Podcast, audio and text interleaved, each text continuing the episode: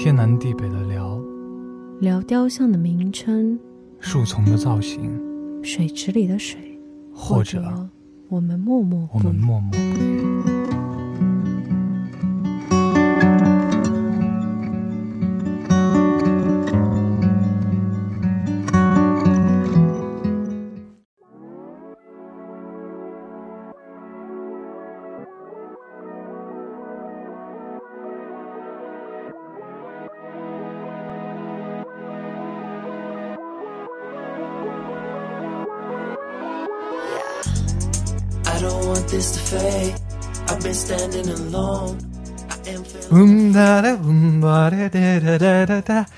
哒哒哒哒哒！大家好，欢迎来到我们天南地北的聊，我是佩佩。大家好，我是女嘉宾。OK，欢迎回来，欢迎回来。我刚刚哼的这首歌，你知道是什么歌吗？我的一首儿歌吧。嗯，还挺好听的啊。嗯。OK，那女嘉宾呢？刚刚跟女嘉宾探讨了一下，女嘉宾今天的。不不甘愿做配角了，今天要当主角，因为平时当 MC 当 mic control 的都是呃佩佩，今天女嘉宾想翻身做主人，那我们看女嘉宾是怎么样的控场和发挥吧。你看女嘉宾，你看让女嘉宾当主角，女嘉宾就只能干笑五分钟，这最尴尬了。快点，大家听我的笑声也很好听，好吗？好啦，是这样子的，是因为这样子，女嘉宾已经都，李嘉宾都已经录了一年的节目了，他还是如此的尴尬。佩佩主要是佩佩对于今天我选的这个话题非常不满意。不是我不满意，是我没有办法，觉得自己无话可说。对，是不不是不是，是佩佩觉得自己可能能力没有那么够到说能够把所有东西都讲得清楚。啊，是这样的，那倒是在我看来，倒是我有另外一个新的发现，就是说前几天跟你一起在吃饭的时候，OK，就是突然发现说，老师找我吃饭，哎，突然哎，发现佩佩在这个方面突然也有一些非常不一样的见解，不说不一样的见解吧，就是说。在呃，超乎常人的见解。对，在好莱坞这个体制，或者是对于一些国外的一些演员啊，或者一些规则方面，他有一些呃非常多的一些了解吧，可以说。然后我就突发奇想说，哎，那我们其实是可以录一期这样的一个东西的，因为因为你其实是可以有很多东西可以讲的，对吧？只是缺少一条 line 让你来把它串起来，对，串起来放屁了。所以，所以没关系，没关系。以女嘉宾的这样一个水平，那我完全是可以当今天的 MC 的，没有任何的水平。女嘉宾说了半天，我们我看看现在 running time 多少？三分二十秒了。那我们主主题是什么？女嘉宾还没有讲出来。我们今天主题就是跟。呃，因为我们也经常聊到电影嘛，所以其实是跟电影有关的。什么什么？你刚刚说跟电影制作或者电影的一个创作有关吧，可以说。OK。然后呃，当然我们给它限定一个范围，就是说在好莱坞的这样一个范围内。对。所以这是今天的主要一个话题。就讲好莱坞呗。对，讲好莱坞。讲好莱坞的什么呢？你没有加限定语。讲好莱坞的这个电影创作的一个规则吧。就是我们今天的这个 keyword 就是规则，嗯，很难说。我觉得，我觉得女嘉宾在标标题党的时候需要好好想想，因为她现在就五分钟了，这个标题根本就不引人入胜。你你不要在这里打岔我行不行？行啊，没问题。不要在这里 underestimate 我，然后你想要我怎么样？OK，那我们先进入主题呗。那你这作为引子，那你先引第一个话题。对，首先作为引子的话，那我就是从 keyword 开始嘛。从这个 rule 开始，你说呀？那我有第一个小问题想问一下你，嗯，就是说你觉得电影制作有有一些所谓的规则吗？肯定有一定的规则，我们就不说电影制作了，就广告制作，你觉得没有规则吗？有啊，是，对吧？广告制作，广告的话，我觉得你不能拿广告跟电影比啊。为什么？电影是一个还是一个就比较不对，没有那么多。在我们讨讨论好莱坞的时候，我们的限定词里面已经加上了商业化三个字。对吧？你你当你在讨莱坞讨论好莱坞的时候，你不能把商业化这三个字去掉。一个东西它既然工业化、商业化了，那么它其实都是大同小异的，对不对？你就从广告业来说，你想一下，呃，就比如说我们现在看到的这些 TVC，就是电视上面这些广告，有哪些真正的创意是由导演来出的？没有吧？都是各种各样的小的这种。叫什么？广告公司出的创意，然后这个所谓的导演啊，只是过来说啊，我把你这个东西执行出来，但是创意方面的东西并不是他提供。广告这一块还比较了解，因对吧为我本身也是做这个的。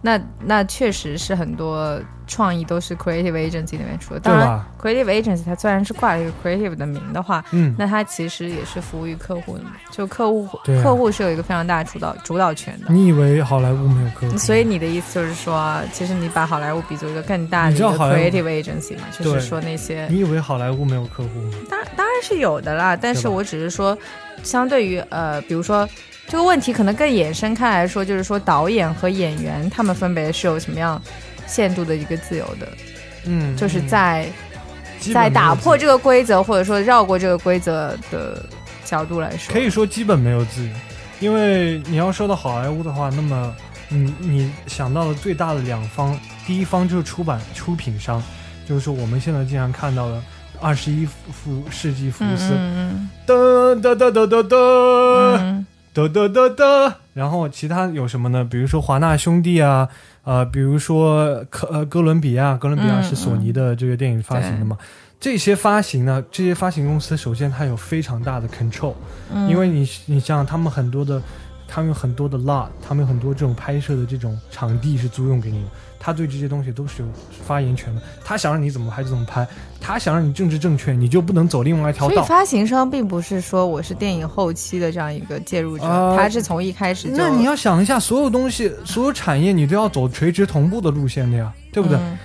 嗯卡耐基为什么做这么大？就是因为他不仅仅是说搞钢铁，他都自己都造铁路了，他要把垂直这一块所有领域的东西全部打通，嗯他自己来做。那你做电影也一样，对不对？那是人，他都想说，我前期我自己能不能拍电影，我后期我自己能不能剪辑视频，嗯那我最后能不能发行这个片子？如果这些东西我都能自己做的话，我操，那钱是不是都落到我自己口袋里？对，那倒对不对也是，嗯所有的公司，特别大的发行公司，他做的都是这样的东西，而且他不不，而且我这里说的发行公司不是真正的发行公司，华纳这些电影公司，它真的就是做电影的。对，其实不仅仅是方发行，对对，它对它也有 QC，它有很多的成分在里面，它也是算投资人了。那么我们说完这个这些就是电影公司，大家都喜闻乐见的这些电影公司了之后，那我们那还有别的公司，比如说腾讯影业、阿里巴巴啊，影业，国内的这对，不过这些就稍微差一点，因为这些东西它其实没有什么，就是 creative input，它只是说把我们国内的一些知名演员，什么狗屁郑恺啊，什么 什么圈，起来是吗？就是就是像集结到集结到一起，那个，反正就是这些流量，然后插入到这些中中美合资、中外合资的片子里面，他作为一个桥梁去对大家知道吧？然后他负责去引进这些电影，然后在国内给他们做一些，比如说线下的物料啊，还有他一些排片档期的一些东西，他们就是做这种小东西。你说的是对于好莱坞电影整个电影制作以及发行的这个链条来说，啊腾讯影业是起到这样一个角色，在我看来，差不多就是这样。他不可能说真的，呃，我我介入到创作，他肯定有一定介入，他毕竟是资方嘛，他肯定有一定介入，但他没有那么大的介入，因为他也不懂，知道吧？嗯他其实就是一个土老帽。他其实就是要按照好莱坞的规说实话，来嘛你就是土老帽呀！这腾讯影业、阿里巴巴影业，这就是他妈逼土老帽啊！还有万达影业，知道吧？他他有的不是任何的，就是产品资源，或者是他有什么真正的 creative，或者他真的有一个写作团队，或者是一个导演团队，他并没有，他手里攥的就是钞票，知道吧？就是嗯 money money money。那么他们做的事情就是垄断这个市场，然后在这个市场里面，我要分一杯羹，我要越做越大，知道吧？但只要他有钱了，他在里面再去铺这些东西就可以了。你想一想，万呃，美国最大的一个电影影业 AMC，好多年前就被万达收购了，啊，这是万达的电影院啊！你去看 AMC，我在美国看电影基本上都是 AMC 看，那他妈逼其实是万达的产吗？对吧？他有钱，触角但但是你说他会把这个 AMC 搞得跟他妈逼国内的这万达影院，或者说他要干开万达广场吗？肯定不会啊，对吧？就因为没有办法，这些东有些东西它是没有办法本土化的，它只能说我插一脚，我要赚你这个钱，就这么简单，对吧？那么就我这一点说完了，这是就是出版方和发行方这个，就是呃就是比较大厂的资方。那还有一部分呢，就是你出去拉了一些小的投资，嗯比如说有一些人他可能是干房地产，他去干别的，他说哦我想投资那不就是万达吗？不是，我是说小的一些公司，嗯知道吧？他可能也有几千万，万达这种都是千上千亿，他是要把东西资，他是要把资东西产业化的，知道吧？但是如果我作为一个，比如说，呃，一一就是上亿资产上亿的老板，我随手能拿出几千万来投资一部几千万美元投资一部电影，但我并不是想把它做成产业化，我只是说啊，这部这部片子你跟我 pitch 了一下啊，我觉得这个电影。有利可图嘛，所以对吧？我操，我他妈逼，到时候票房三到五亿，我他妈的我就给你点钱，你我一年半载的两三年，我就能收回两三个亿，一一两个亿，我为什么不做这个东西？何乐而不为呢？而且电影产业这么丰富，我可以做 DVD，我可以做蓝光，我可以做周边产品。如果我们做动画的话，到时候做做玩偶都他妈逼赚好多钱，对吧？所以说这个东西是个产业。你怎么脏话连篇在这里？因为我我特别讨厌这个东西。所以我就你说的是也是好莱坞体制内那种，绝对是好莱坞体制内。OK，那那那为什么那些大的资方说想要说，如果这是一个比较有利可图的电影，那他为什么想要跟别人分一杯羹呢？他自己也不是，因为那你要想到一个就是就是一个 risk reward 的机制啊，就你比如说你投进去。你想想，大部分还是风险，对，还是有风险的。虽然说大部分的电影都是获利，都是暴利，但是你如果是你一个人把这个东西撑起来，你把你所有的钱全部投到一部电影里面，那它黄了，你是不是人也黄？那那这些小的资方，他是否具有一定的发言权呢？就是对于创作这一块，还是说，嗯，还是说他就只是说，呃，他其实就是他如果想的话，他肯定是可以有，他可以有的，就根据他资本。对啊，的大小，占比的大小。你我记得你你这个东西其实国内国内国内外是一样的。我不知道你有没有看过那个，呃，就很简单的一个道理，就是呃，之前韩寒的一部电影叫《飞驰人生》，嗯嗯，讲的是赛车的东西。嗯，我我不记得这个电影里面本身有没有广告了，但《飞驰人生》这个就是叫什么沈什么沈什么。沈腾他演的这个角色，他不是想要付出吗？但他没有钱，他找拉赞助。那拉赞助之后呢？这些赞助商他会给你提要求的，因为他要他要有广告的呀，对吧？那他给你赞助了之后，呃，首先他怎么样？他说你要把你我女朋友的名字印在你那个 衣服的这个胸牌上面，大大家都看到。但他就有这么一个要求。那他给你这么多钱，你到底是满不满足呢？他也没有想要回获利啊。但他就说你要把我女女朋友的名字放在这个这这个缝在你衣服上面，大大家都要看到。那你人家给你一大笔钱，你你做不做呢？我缝，对吧？你缝不缝呢？缝。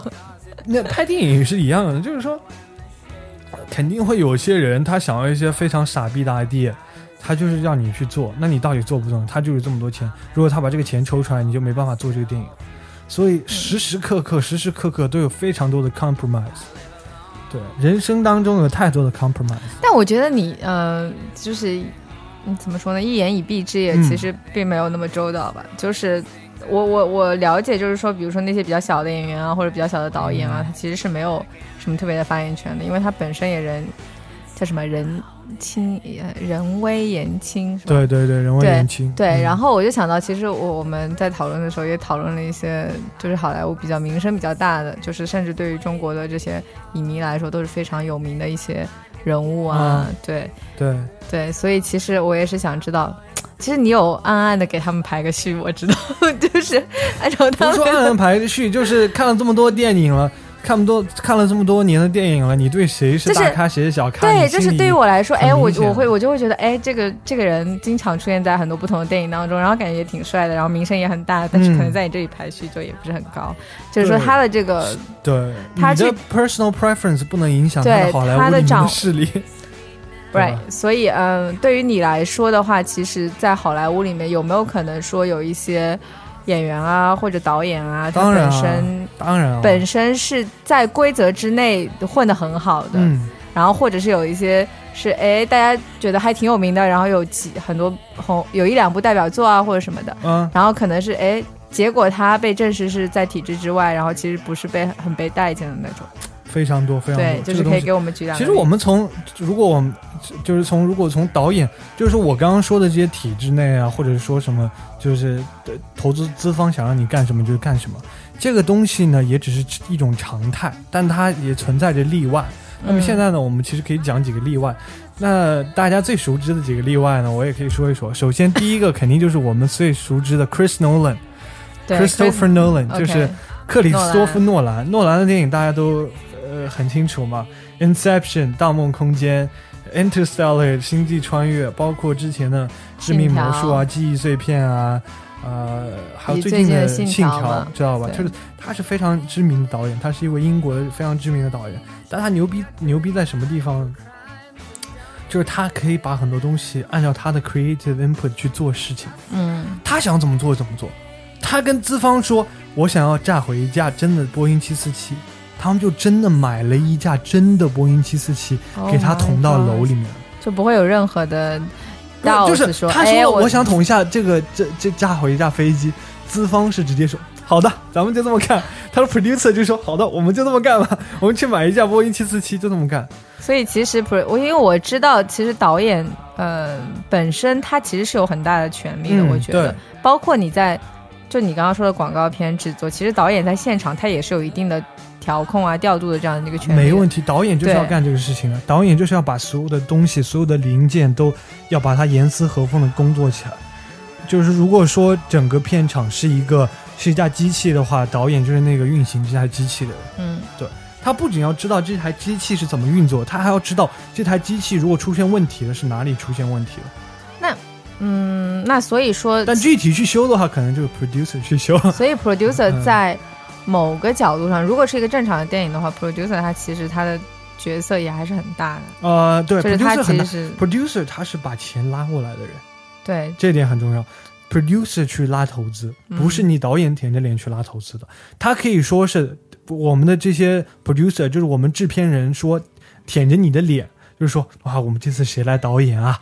你可以来来来来投资我们，就就就就是很有赚头的。你可以。但是你你作为导演，一般来说是不会出去亲自去拉投资，都是 producer 干这种事情。他最大的作用，首先是把钱拉进来，其次是他要就是整个工程的 budgeting 很重要，做哪里花钱哪里花钱。不仅是 budgeting，还有时间上面 time budgeting 也很重要。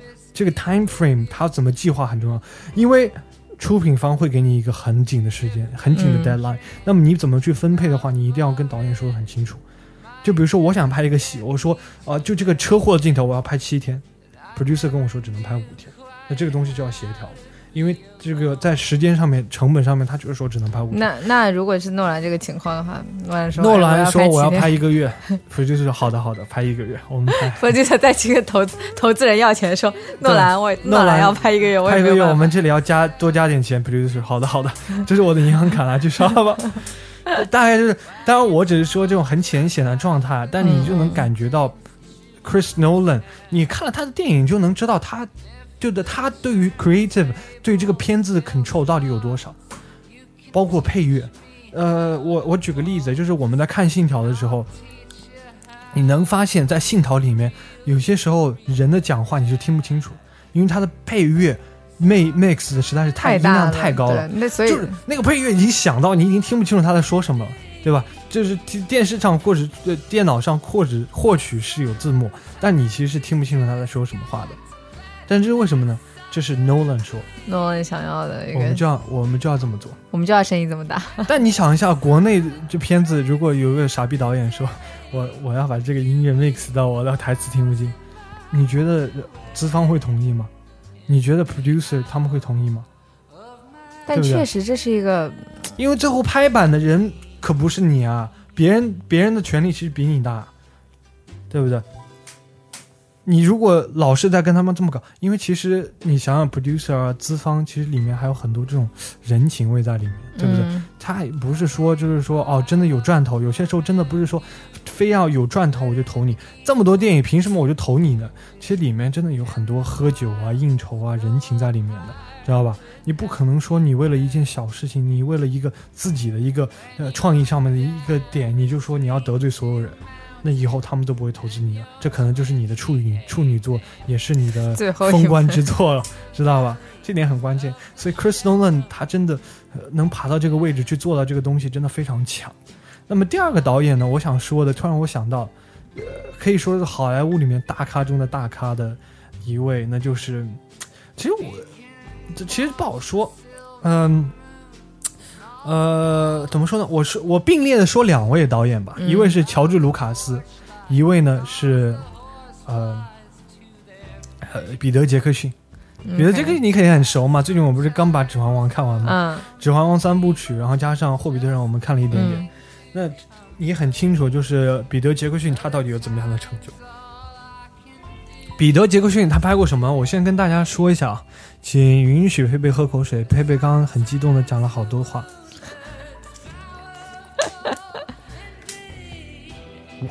啊，ASMR，OK，、嗯、彼得杰克逊，呃，他是澳大利亚人，这是一位澳大利亚的导演。他具体比较大的成就，第一点是他拍出了《指环王》三部曲，嗯，对，这个确实成就很大，在传就是在这种传说电影里面，就是在这种 epic movie 里面，而且是很久以前巅峰之作。对，他妈太久以前了，九几年、二零零零年、千禧年之交的时候拍出这样的作品。那个时候，就如果大家有兴趣，你可以去看一下很多《指环王》的 BTS，就是 Behind the Scenes，你会发现那个时候的 CG、CGI 都是什么狗屁，跟那些就是根本没有像现在什么 Blender 啊、C 4 D 啊这么牛逼的 4D 软件、3 D 软件。那个时候，呃，这做的软件非常垃圾，很多软件都是他们自己研发、自己做的。知道吧？就为了一个效果，比如说，你想想那么多的兽人，兽人朝几万个兽人冲刺，你不可能实拍啊，对不对？所以所以他们自己研究了一套系统，然后呃制作了很多很多的这种，就是克克隆出来了很多的不同的，就是电脑渲染出来的克隆人，呃，就是兽人，然后集体冲刺，然后他们为了拍那些特效，然后又又。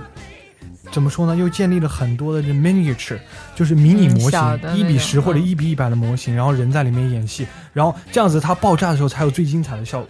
这嗯第二个是什么？是彼得杰克逊创，因为那个时候他一直在研究数码嘛，一直在研究数字，一直在研究 CGI，所以他创造了世界上最牛逼的数字工作室之一——维塔数码、Weta Digital。所以现在还是复仇者联盟里面很多效果是都是他们做的，是吗？复仇者联盟里面很多最牛逼的效果是他们做的。终局之战就最后的那个，就是就最后不会说 Avengers Assemble，然后不是后面很多洞洞都打开了吗？嗯维塔数码做了很多，，OK，然后包括包括我在说几个知名的一些 CG CG 电影，比如说呃霍比特人，那绝对都是维塔数码。维塔数码，你只要就是你只你呃它牛逼到什么程度？就是你只要去问任何一个呃对视觉效果会对电影行业懂一点的，维塔数码就是神之地，就是这种感觉。没有，我们回到导演的这个问题来说，回到导演这个，就是那我们他再讲另外一个东西，我们再讲另外一个东西，乔治卢卡斯。乔治卢卡斯，我们就不另外一个东西。对我们我们就不说乔治卢卡斯具体他干了什么。乔治卢卡斯第一，他拍了《星球大战》；嗯第二，他创造 ILM，叫做什么？Industrial，我也忘记 Light and Magic，就是什么工业光魔，嗯，就是也是一个非常伟大、非常牛逼的三 D 工作室。对，三 D 工作室。那么你就想，那么那你就想一下，他们能够做什么？他们作为导演，在这个行业里面，他为所欲为，他想做什么他就做什么。哎那你这么说，那其实，在刚开始拍这个的时候，他们嗯已经是具有了很大，包括在刚开始拍 Star Wars 或者是《环王》的时候，他们已经具有了这样的一个，那不至于吧？我觉得他们那个年代跟现在这个年代不一样，那个年代也不是完全追求这钱的年代。钱的是吗？所以其实他们来说，相对来说还是具有比较大的一个创作的一个自由的，对对对，可以这么说。怎么说呢？就是他们所做的事情就是开创先河。因为嗯他们所做的事情是以前的人没有做过的事情，明白吧？以前没有人见过光剑是什么样子的啊，对不对？没有人真正的 CGI 制造出光剑，也没有人真实的用 CGI 制造出兽人过，但他们做到，因为他们自主研发软件去创造这些东西，他们是开创先河的人。我们现在拍的这些电影其实都是在模仿那些人，对不对？你如果说实话，就是在模仿这些人，这就是为什么他们有那么大的权限，是因为没有人做过这个东西。就比如说现在我们做个，比如说现在我们在广告行业里面做个什么东西，客户总是会说我要 reference，给我找个 reference，不管是不管是 video reference 还是这种照片上的 reference，visual 对，对吧？他就是说你给我找个 reference，但是他的言下之意就是说，你看看其他品牌做的什么比较有意思，你赶紧给我抄一下，我要一个相同风格的。其实这个确实也是，就是说很多东西你想出来的东西，可能前人没有做过，就是他可能不指望说你想出一个多么新的一个东西，对啊，而是说你想出来的东西要是他能懂的。嗯，就一旦他觉得，哎，我没有视觉上的一个一个 reference，那我可能就没有办法想象你那么你想，要达到的一个效果。其实，对你对说，那你现在想一下，为什么他们能够有这么多的？他们为什么能够在这个食物链里面站在顶顶顶的顶顶的顶端吗？就是首先是因为他们影响力特别大，还有一点是他们做到了垂直同步。你你就想一下，现在我呃彼得杰克逊说我要拍部特效片，他不用找别人，他不用他找人给他做特特特效啊，他自己就可以 cover 掉这个对啊，他自己就可以，他自己就可以。做这个特效。你我自己可以做特效，那你凭什么告诉我我怎么做？嗯，对，对不对？而且他有钱啊，他这维塔数码开了这么多年，所以就是说，他们这两个呢是另外一类，就是说，呃，站在这个顶端的人了，就是他靠技术嘛，靠技术靠，自己本身的真实的就是对，就是你说的垂直，打破了垂垂直领对垂直同步这样一个一个东西。当然每个人其实都有自己的公司，啊，王宝强都有自己的公司，对吧？但是王宝强这种，我觉得得他应该也是，你觉得他在做电影的时候，我觉得他有很大的自主权啊。他是有很大的对他到现在这个到现在这个地位来说，我觉得他是有很大的自主，包括他自己，包括他自己拍电影《唐人街探案》这些，我觉得他应该是唐人街探案还不是他自主权，是陈思诚的自主权，他在前面不是吗？不是啊前面两部不是吗都是陈？思诚的片子不。是陈思诚的吗？对对，包括陈思诚，陈思诚肯定也是有很大的自主权的。但是他拍的都是狗屎。那那你不能，那我们现在讨探讨的不是 talent 的问题，我们现在探探讨的是一个 power 的问题。对啊，根本没有他以前拍的《士兵突击》好看，嗯，对吧？《士兵突击》多好看啊！好好，闪躲，我没有看过。所以，那么我最《后士兵突击》是那个王宝强演的那个吗？王宝强演的。啊，就是他演那个很很火的那个。对对对对对，然后那我继续再讲一个内容啊，再讲就继续再讲一个，我关于这个还有一个问题，啊，你说，就是说你刚刚讲的三个其实都是导演，嗯但是我其实知道你就是心里还有一个 演员的一个位置，就，OK，是因为对，因为就是说到演员，其实演员是被导演手下的一颗棋子嘛，啊就是，但是其实也是有例外的。哈啊对你刚刚是想要说这个吗？还是想要说别的？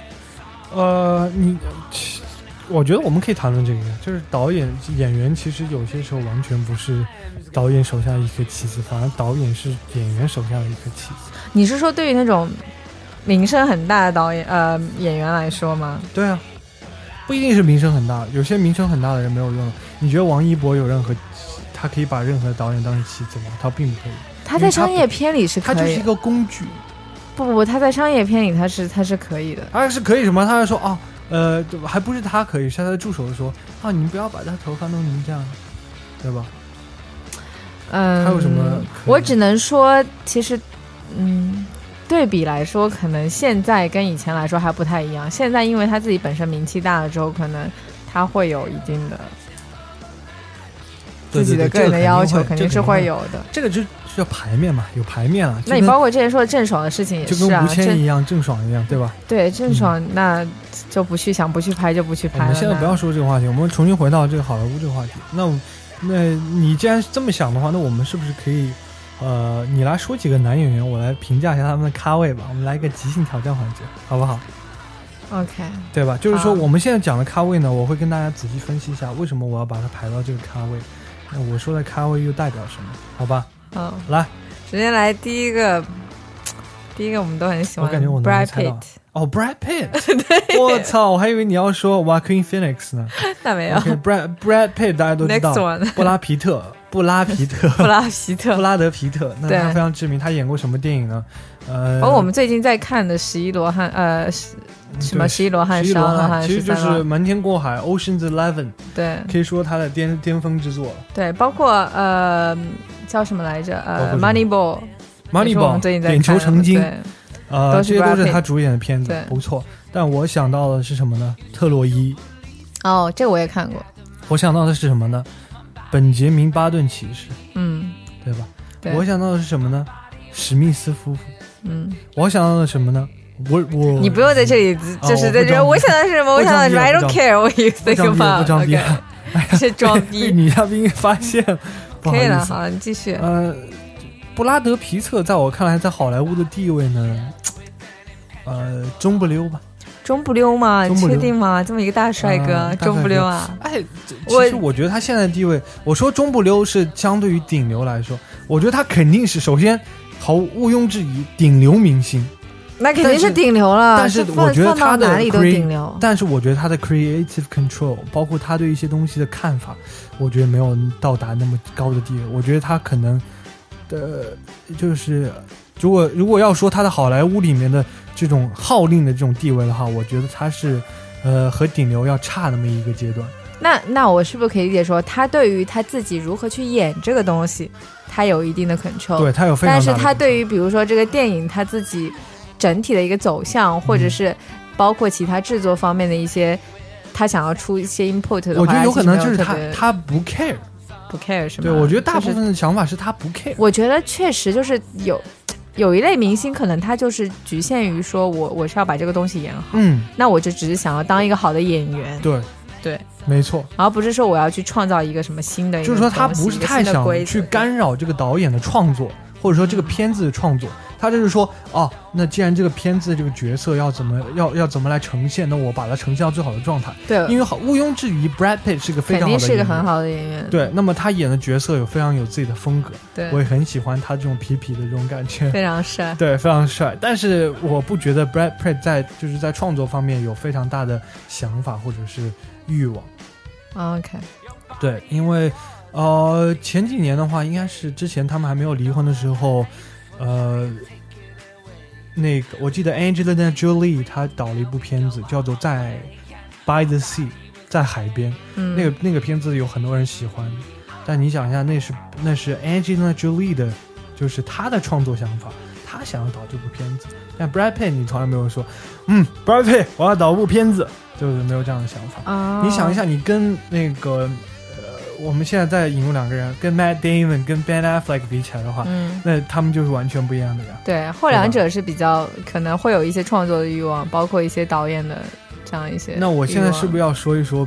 既然都说到，我是不是要说一说他们的咖位了？可以啊？可以啊。啊，那现在我们来讲哪两个人呢？Brad Pitt 和呃不是讲那个 Ben Affleck 和马特 Matt 达蒙 Damon，、嗯马特达蒙和本阿弗莱克。本阿弗莱克是什么地位呢？我们现在讲一下他们两个的这个渊源吧。为什么他们两个人我们要并列讲呢？是因为他们两个人，呃，本阿弗莱克他是出生在呃加州的，但他从小生长在波士顿。嗯波士顿呢是美国北部的一个城市，而那个呃马特达蒙呢，他是 born and raised，就是他从小出生在波士顿他生活在波士顿，他们两个很小的时候就认识了。嗯后来，后来他们从这个电影学院毕业了之后呢，他们两个二十应该是在二十六七岁的时候，做了一件非常牛逼的事情，对，他们两个人写了一部剧本，剧本，对，他们两个人一起写了一部剧本。那部电影不是他们拍的，但是嗯。他们、不是他们导的，但是他们拍呃，对，他他们写的。那部剧本呢，就是非常知名的电影，叫什么电影？《心灵捕手，心灵捕手》（Good Will Hunting），对，奥斯卡电影啊！我操，二十几岁罗罗宾威廉姆斯出演啊，然后呃马马特达蒙和本阿弗莱克亲都情出演，，知道吧？那非常就是哎呦。这部电影其实真的非常受大家欢迎，为什么？对，非常好看，非常好看。这部电影首先呢，它讲的是一个数学天才的故事，嗯它，是一个问题少年吧，同问题天才可以说是，问题天才和数学天才。那么本阿弗莱克他们两个二十六七岁，他们写了一部被他们奥斯卡提名的电影啊。你想想，他们现在是什么是什么咖位？他们现在可都是非常知名的演员。这两个人如果是按流量来算的话，就是顶流中的顶流。本阿弗莱克、马特达蒙，顶流中的顶流。他妈的，呃啊，就是呃呃，Avengers 里面都要找他们来，就是说，呃，找他们来那个什么。首先，DC 的电影，蝙蝠侠是谁？本阿弗莱克。嗯，漫威的电影《雷神》里面还需要马特达蒙出来客串，你就知道他们是什么咖位了。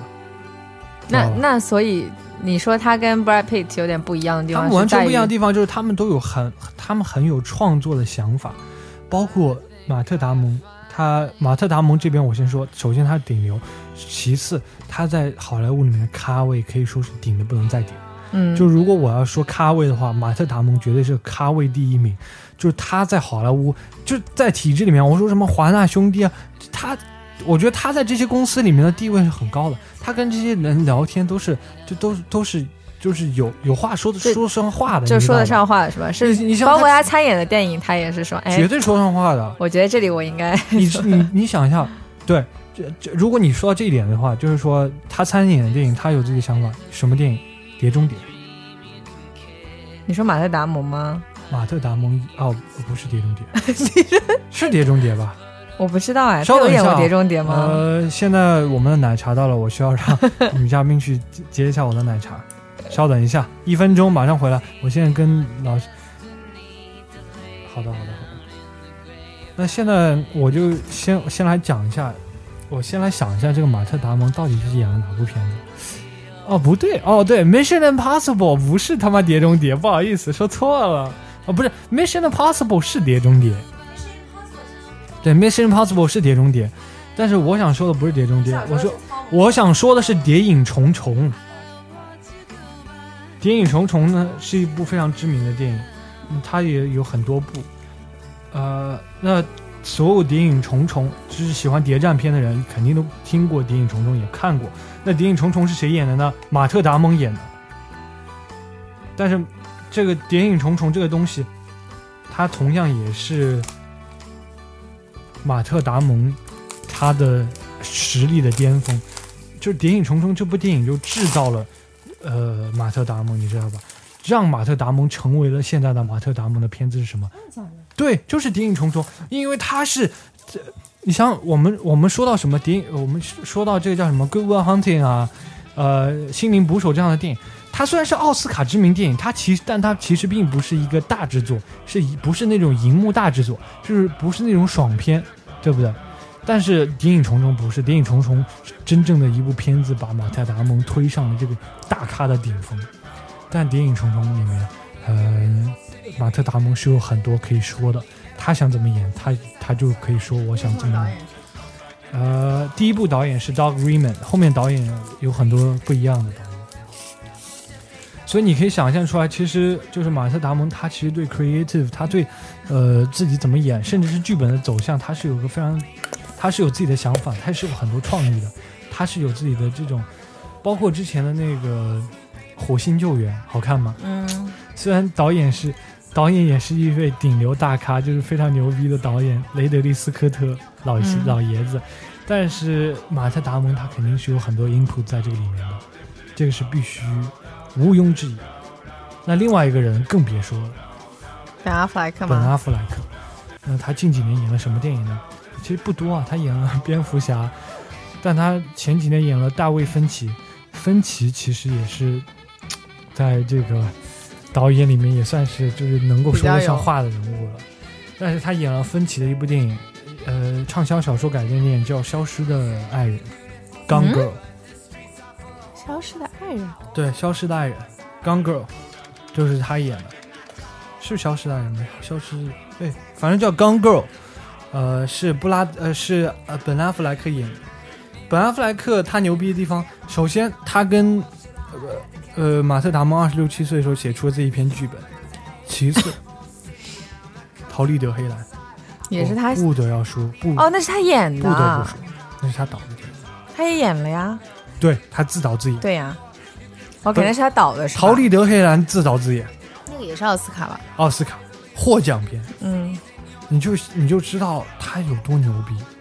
就是本阿弗莱克这样的人，他不仅仅局限于说我非要非非要说我要说啊把这个演员当好多赚点钱，他想自己拍片子，他有自己的想法，他把剧本弄来，他就要拍，他就是这么牛逼。他拍完之后他获奖了，逃离德·黑兰。非常牛逼，虽然不知道他最近又在跟 J Lo 搞什么狗东西，但是祝福他吧。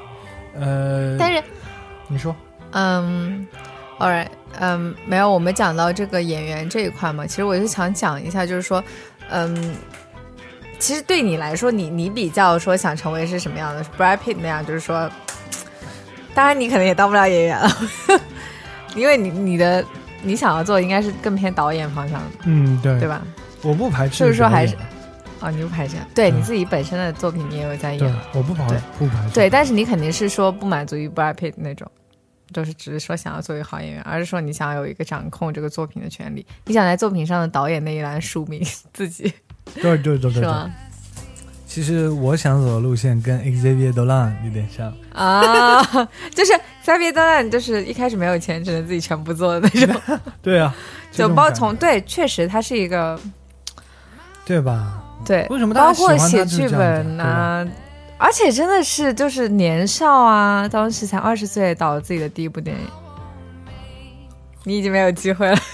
我已经错过了吗？他已经他是二十岁导的他的《这 j 妈妈和我杀了我妈妈》那部电影，然后进到应该是进到戛纳里面了那部电影。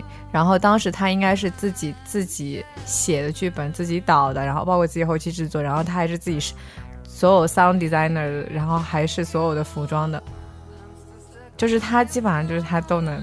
真的吗？对你已经错过了，人家二十岁导的第一部电影。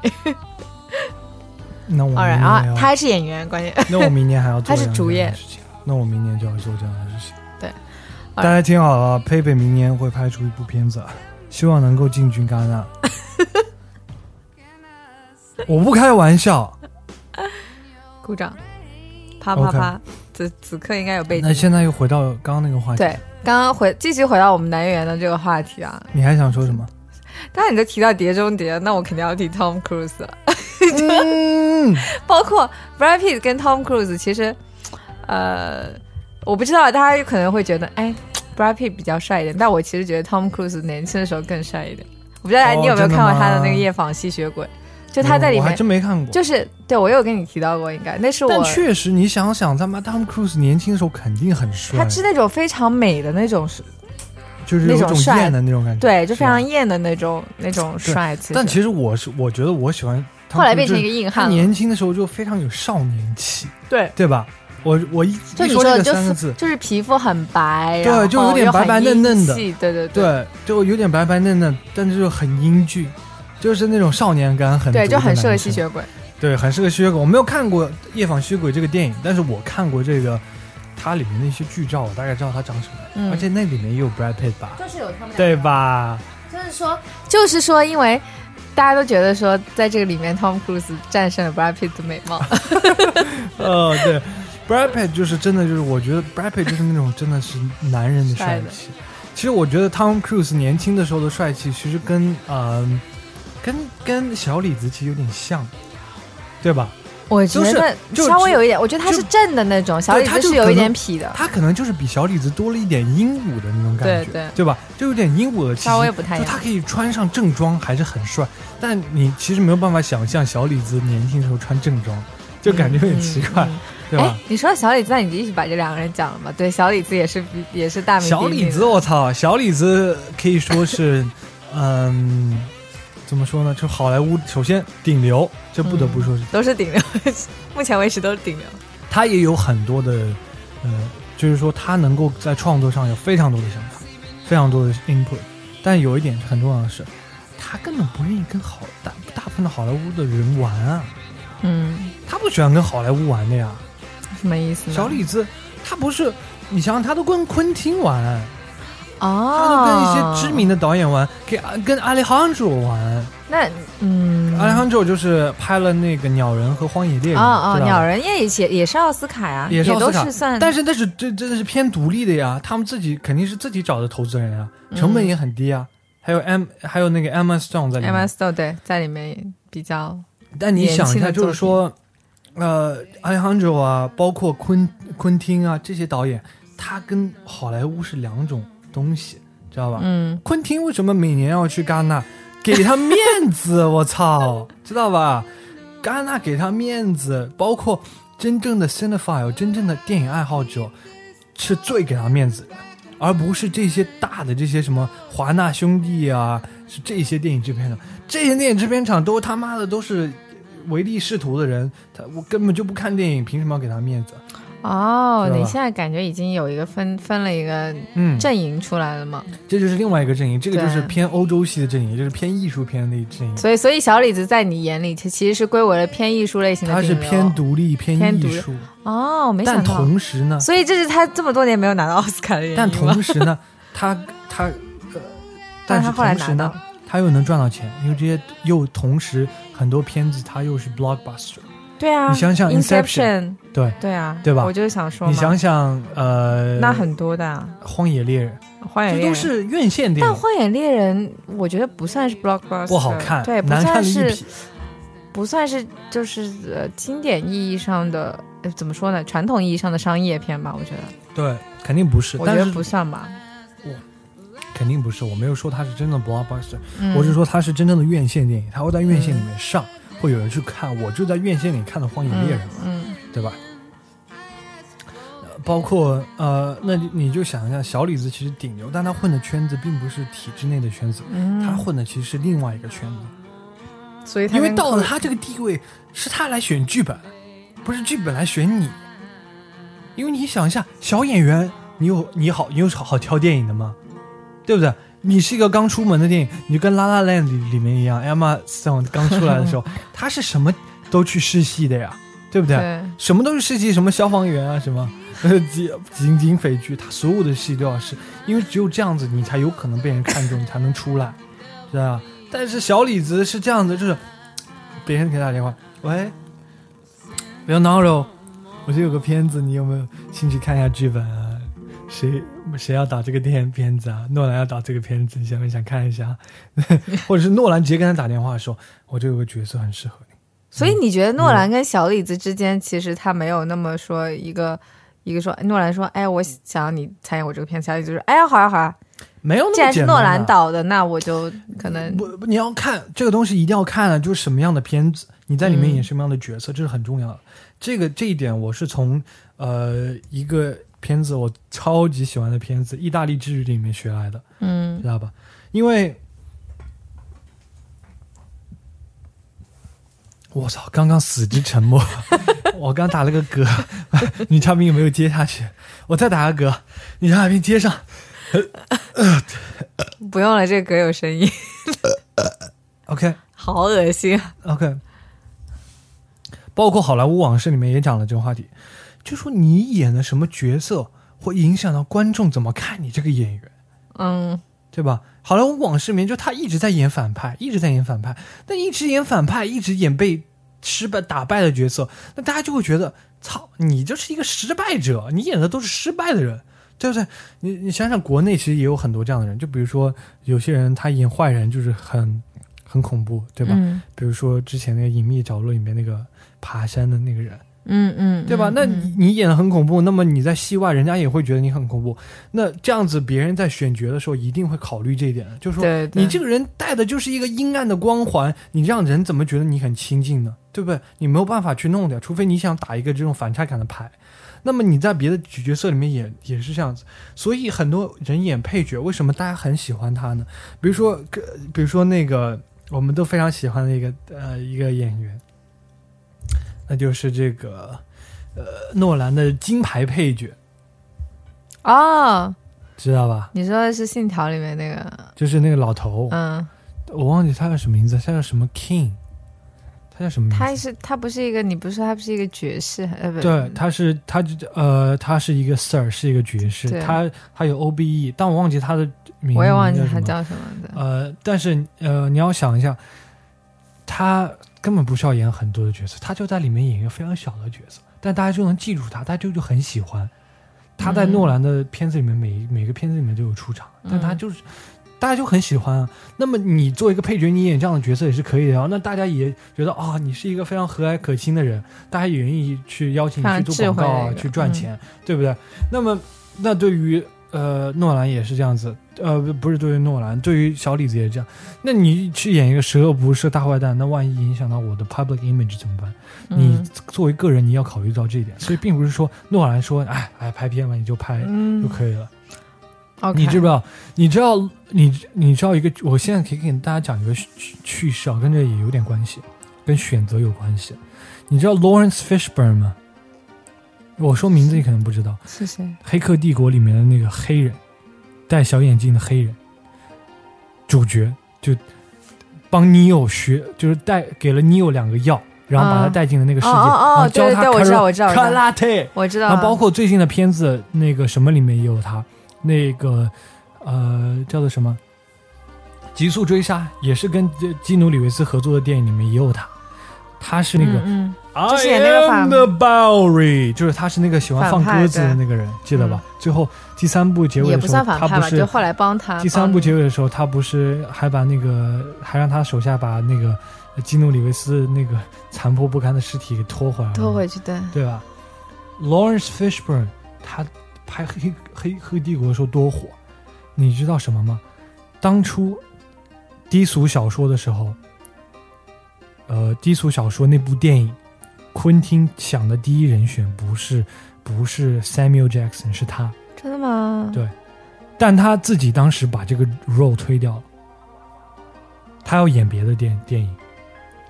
他原本可以变成低俗小说里面呃萨米尔·杰克逊的那个角色，但我现在想来，我觉得 Samuel Jackson 更适合一点。呃，就是 Samuel Jackson 有自己的风格，对吧？对，就但更适合。我觉得 Law- Lawrence Fishburne 也是一个非常优秀的演员，他可能就是一个不同风格的低俗小对，说，我觉得对，对吧？有可能。但是你想一下，这就是跟选择有关的呀。他当时为了拍这个电影，拍别的电影，他就放弃了低俗小说。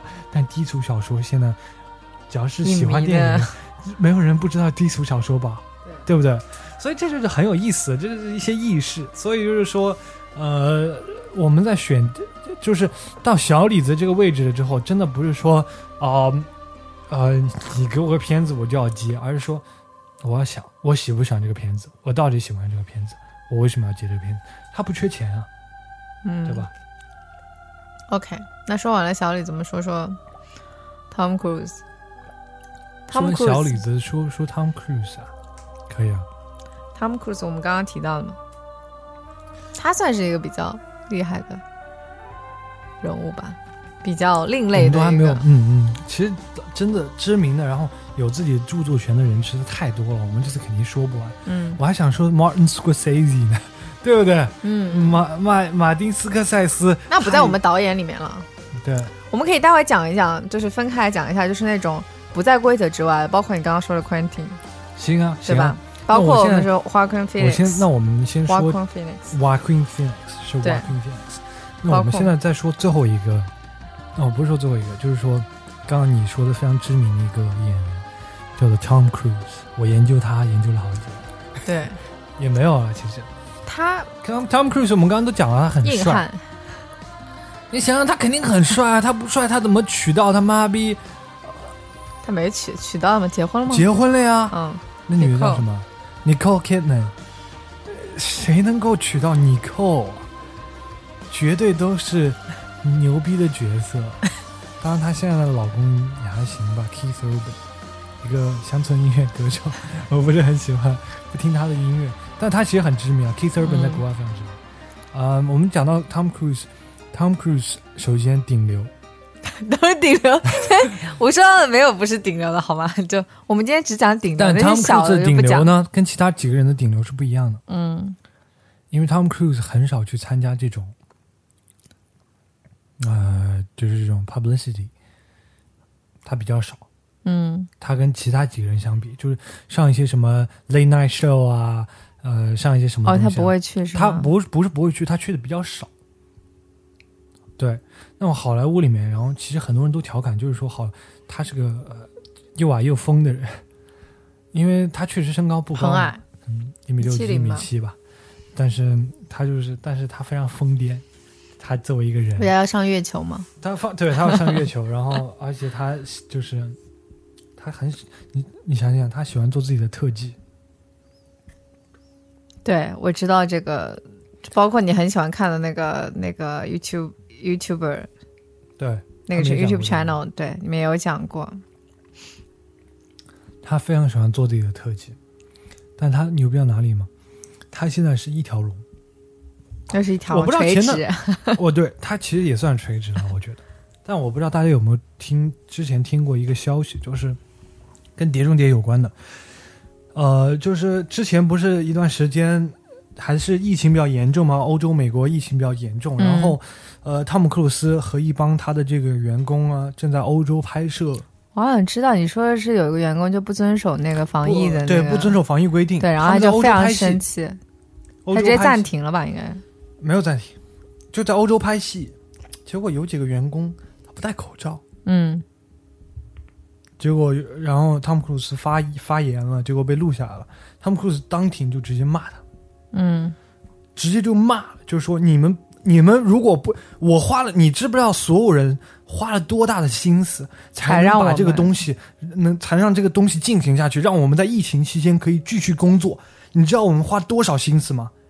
你们如果不想工作，你们给我滚！他就他就这么说，我觉得很 make sense。我看到这个新闻了，对，录音爆出来，所有人都在看这个东西，那你就你就知道汤姆克鲁斯的这个权力有多大了。嗯，但汤姆克鲁斯的权力大在哪里呢？我们之前不是都说了，你像最大的 creative，如果从一个片场来说的话，其实最大的人肯定是导演，嗯对吧？那汤姆克鲁斯，妈逼一个小演员，怎么这么牛皮啊？牛皮哄哄，为什么呢？因为他是这个片子的制片人啊，嗯钱是他拉来的，，OK，所以他其实是是他自己的钱啊，对对吧？OK，他所以他就是兼容兼兼具了 producer 这个角色。对他兼具了 producer 这个角色。那他为什么这样做呢？是因为在拍《碟中谍二》的时候，他当时想做一个 stunt，他想做一个特技，他想自己做。但当时呢，因为为什么叫做自己的特技呢？因为这个东西最真实，大家可以看到你的脸，那个人就是你，对吧？你真的做了这个，我觉得也是一些，也是一个比较敬业的职业精神的我表现。觉得就跟成龙很像嘛。对对，就跟这对前两天这个你要听说他是中国版成龙，对，我就把他比作中国版 Jackie 但是这但是他不会在片后放很多自己的花絮，哦，对，对吧？然后呃说完这个就是，然后他《碟中谍二》的时候不让他做这个什么，因为你要想到，确实演员是，你想想他万一受伤了，他拖了这个延期，那他花的钱就很多了，整个片片场花的钱很多了。很多人的工资，你虽然你这不弄了，那钱要付的呀，对不对？嗯而且包括你时间本身就有周期啊，包括你你给你这明星上保险，本来价格就贵，对不对？那以后都没有人愿意保你了，你出事情了，对不对？所以《别中谍二》以后，他开始自己制片，他 produce 他自己的电影，自己的呃《碟中谍》，他说以后所有的片子我要自己做自己的 stunt，他就开始做很多事情。他把自己拴在，他把自己拴在一个军用的飞机上面，那个飞机直接飞起来，他整个人挂在机舱外，实拍的啊，就为了《碟中谍》的一个开头的一个桥段。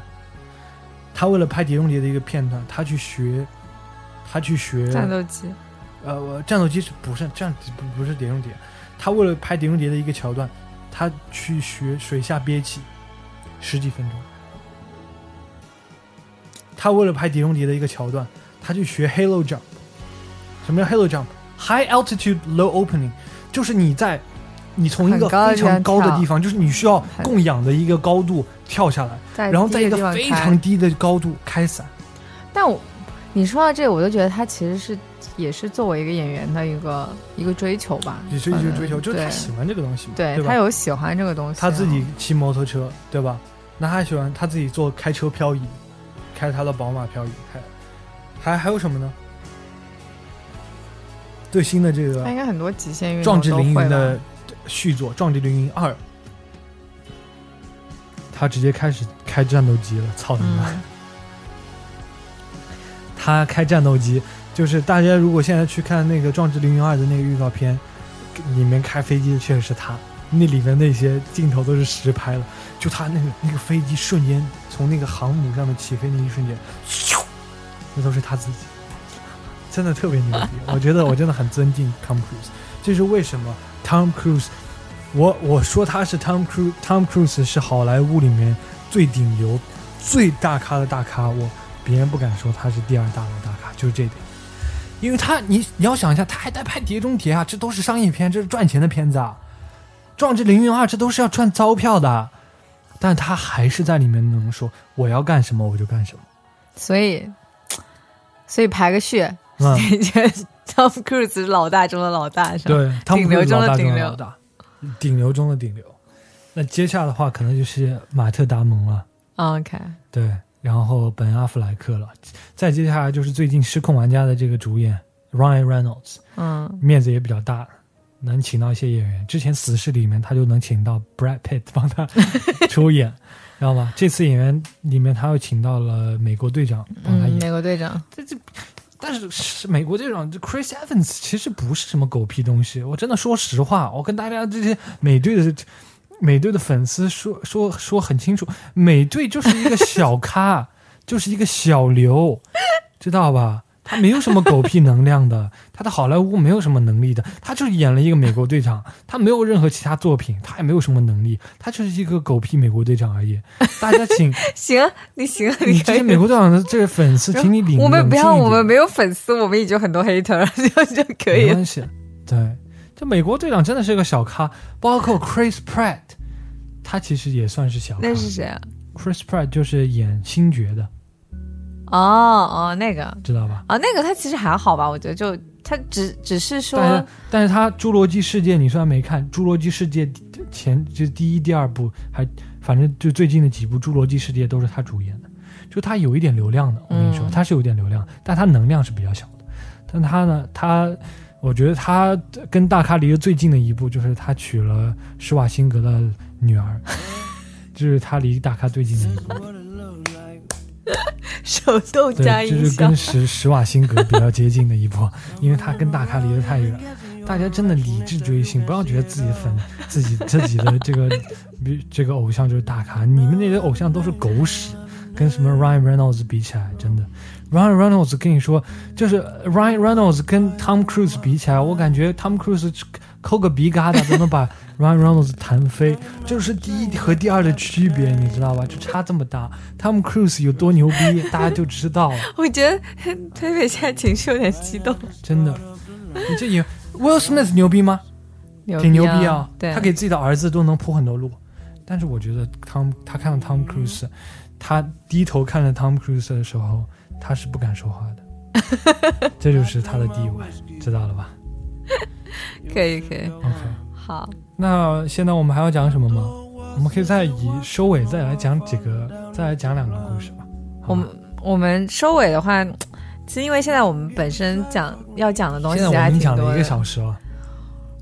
你可以选一个讲吧，还有一个可以留到下一期。好，你说。选一个讲，就是如果这个反响很不错的话，大家如果喜欢听我在这里蛋逼的话，我我可以下一期再讲一讲。对，可以，首先第一个就是想讲，如果你觉得你颜值有九十分的话，还可以加佩佩的微信，你在跟女生还是男生说话，这都可以，都可以。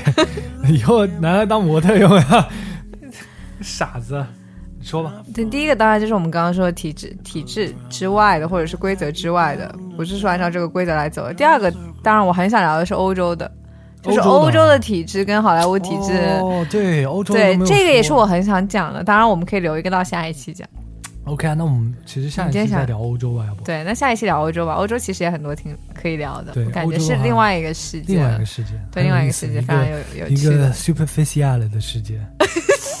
对，欧洲的你先把你的法语说好再说。哎 superficial，对吧？Superficial，Fuck you, motherfucker！就是说我真的觉得欧洲的电影其实就是一场，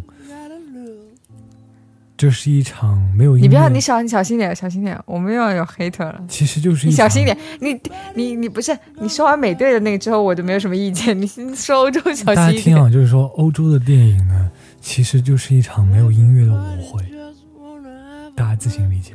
好的好的好，下一个然后我们最后再讲两个人吧，就昆汀吧，昆汀和两个人，那个两个人也太多了吧？瓦根 Phoenix，这不是我们 Promise 的吗？刚刚。哎，我操，我们还是 break break the promise 吧，就讲一个吧，好不好？好好好，行。嗯、那我讲一讲小昆汀吧。好，昆汀可以，昆汀正好给我们下一期做序曲嘛，因为他跟欧洲也有很多的，昆汀作为一个美国人，打入了戛纳市场，对吧？可非以说一说。嗯，是这样子。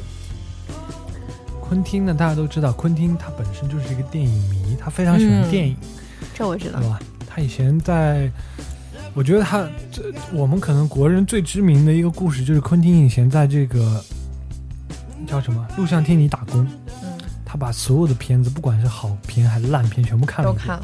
对这是为什么他的片子里面有非常多好片或者烂片都有。但是从我对他的了解，我也听过一些他的播客，就昆汀做客的播客，他讲的嗯聊电影的内容。昆汀真的是一个非常接地气的人，他真的就他喜欢一个电影，他就说哦，我喜欢这个电影，为什么喜欢这个电影？哦，他喜欢王卡外，他喜欢王卡万吗对他喜欢王卡外？OK，他他有讲到王卡外的某几个电影，他说他自己有看到过。OK，continue、哦，昆汀他拍了低俗小说啊，落水狗啊，呃，还有什么电影啊嗯，？Kill Bill 三部曲，对 Kill Bill 三部曲，还有什么？Once Upon a Time in Hollywood，还有八恶人八恶啊人什么的这些，还有什么？八恶人之前是还有那个嗯被解放的江哥，啊，Django Unchained，对非常难看。就这些。所以你在哎，你说到这个，是不是如果是那个另一个人演的那个低俗小说，是不是他也会去演？Sam，就是变成 Samuel Jackson 的？有可能啊，有可能吗？他就会演 Samuel 到 Jackson 后面又没有怎么出现了在昆汀里八八恶人，恶人嘛，除了八恶人以外，但是不一样的，每个片子不一样的呀。嗯，呃，哦，还有那个什么，我们都超级喜欢的电影《Inglorious Bastard》。，哦，对，那个叫什么电影啊？无耻混蛋。无耻混蛋啊，太棒了！这个电影，这里请加上那个那那个配乐，请加上那条我最爱的配乐，什么阿咪？嗯，声音大了。我忘了，没事，我给你五秒钟那个。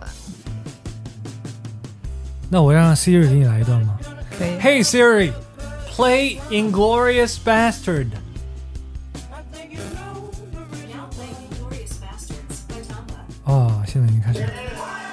Hey Siri, shut up！莫名其妙，Siri 播放了一个莫名其妙的音乐。OK，它应该是什么阿咪什么东西开头？没事，没关系，你待会儿放嗯好的，好的，配乐里面吧。行啊，没问题啊。One of my favorites。所以就是说，嗯，昆汀呢，然后，但你你会发现，昆汀的很多电影，它其实都是 what ifs 嗯就跟现在这个漫威最新的一个电视剧一样，就是 what ifs，假如，如果怎么怎么样，就怎么怎么样。比如说《Once Upon a Time in Hollywood》，就是他对这个曼森，就是这个曼森家族案件的一个重写、啊假如对对吧？一个假如，那他的这个他的《Inglorious Bastard》也是个假如啊，就是假如哦，对你这么说来，确实，对吧？就是呃，就是怎么说呢？他很喜欢昆汀，在他的后后半段，你发现他很喜欢去 reimagine 很多东西。这个东西其实用英语来说的话，就叫做 historic reimagination，就是重新、重写历史，重新想历史会怎么发展。呃就跟假如是一样的，就跟 what if 是怎么样的。嗯包括你想最解被解救的当江歌也是一样的，嗯，因为在江歌那个时代，并不会有一个德国的牙医、就闪电猎人来帮他的，对不对？是包括呃八恶人，这其实也是不可能存在的。呃但是，就是江，但是昆汀很喜欢做的一件事，就是说他想象这些人在一起会发生什么。他写的剧本真的非常好，我最喜欢的江哥，呃，不是什么江哥，最喜欢昆汀的地方就是他的台词，他的 dialogue 真的是。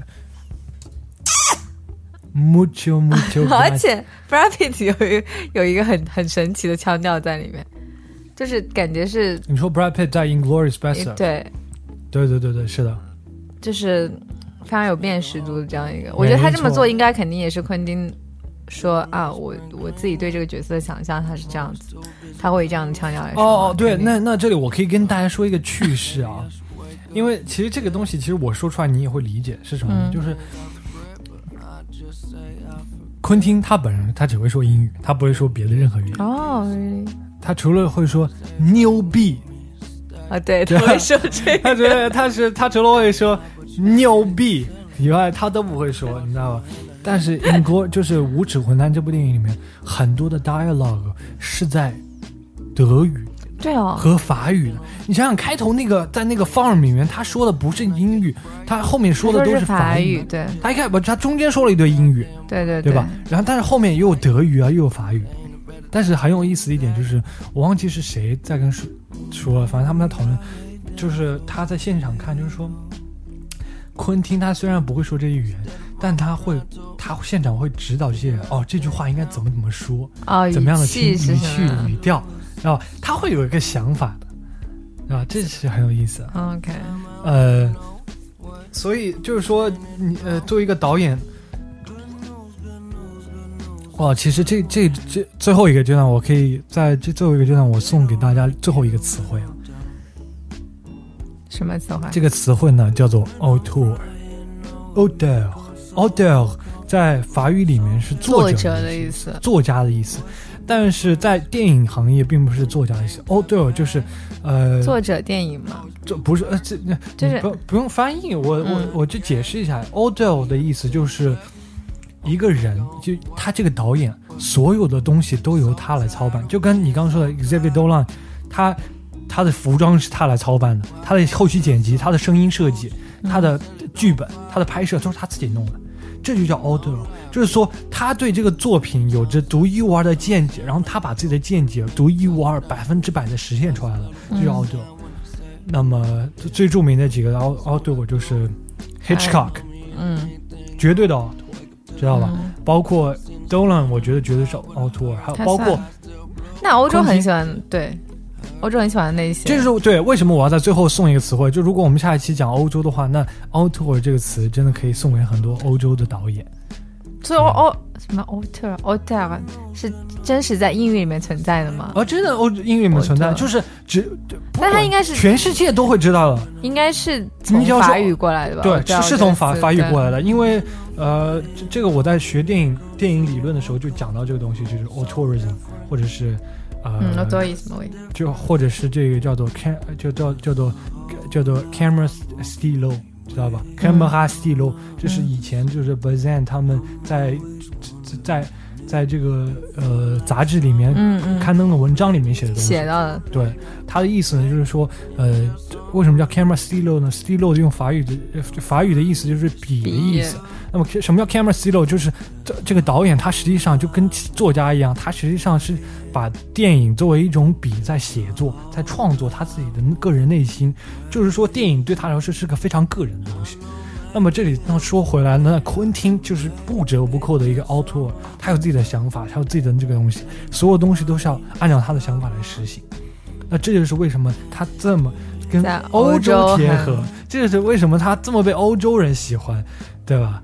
我觉得这跟他的经历有关吧，看得多，可能看得多的就是会往对，而且他看得多的同时，他会去从很多烂片里面吸收好的东西。嗯你想想，呃，我们我们谈到昆汀的电影，我们一定会谈到什么？他的配乐，嗯哒哒哒哒哒哒哒哒，对吧？嗯比如说这个 Jack Rabbit Dance，对吧？比如说它里面的一些其他电影，包包括你刚刚说的《Inglourious 对 Basterds》，，他对音乐的品味其实也是很非常很喜好，欢的。对，而他挑的音乐都是大家平时都可能不会听到的，可能就是符合年代，然后他自己又喜欢的音乐，对吧？呃，那么这就这就可以让展示出来，就是说我们刚才谈的什么话题？他是 auteur，因为呃，对，就是说，呃，他对所有东西都有自己的感知，他他选择这些东西都是有自己的想法。那这一点呢，就是欧洲特别喜欢，就是为什么他到欧洲这么吃香，戛纳也愿意说让他成为一个 grand jury，就是让他嗯成为一个这个、就是一个叫评奖的人，他也喜欢去看电影嘛。但实际上，我觉得欧洲电影。呃不说了吧，好吧，下期再说。好，我们下期再说。啊、OK，反正昆汀呢，真的是一个很值得尊重的人。就是你去听，如果你去听他做客的一些播客，你真的能感受到他对电影的热爱，就是跟正常人、跟一个普通人是一样的。他有没有时间看电影的时候，他也就是他其实也就是就就跟我们一模一样，他是一个喜欢电影的人。然后他，但他看的很多，然后他喜欢的东西他就会放进去，然后他能够很明显的表达出来他喜欢什么。我觉得这点真的很棒，作为一个导演来说真的很重要。对，所以那这一期我们就到这里吗？好，我们这一期先到这里，嗯，OK，期待一下我们的下一期。不是，希望大家能喜欢佩佩的分享，佩佩也喜欢跟大家做这些东西。OK，好，OK，到此为止啊，大家拜拜。拜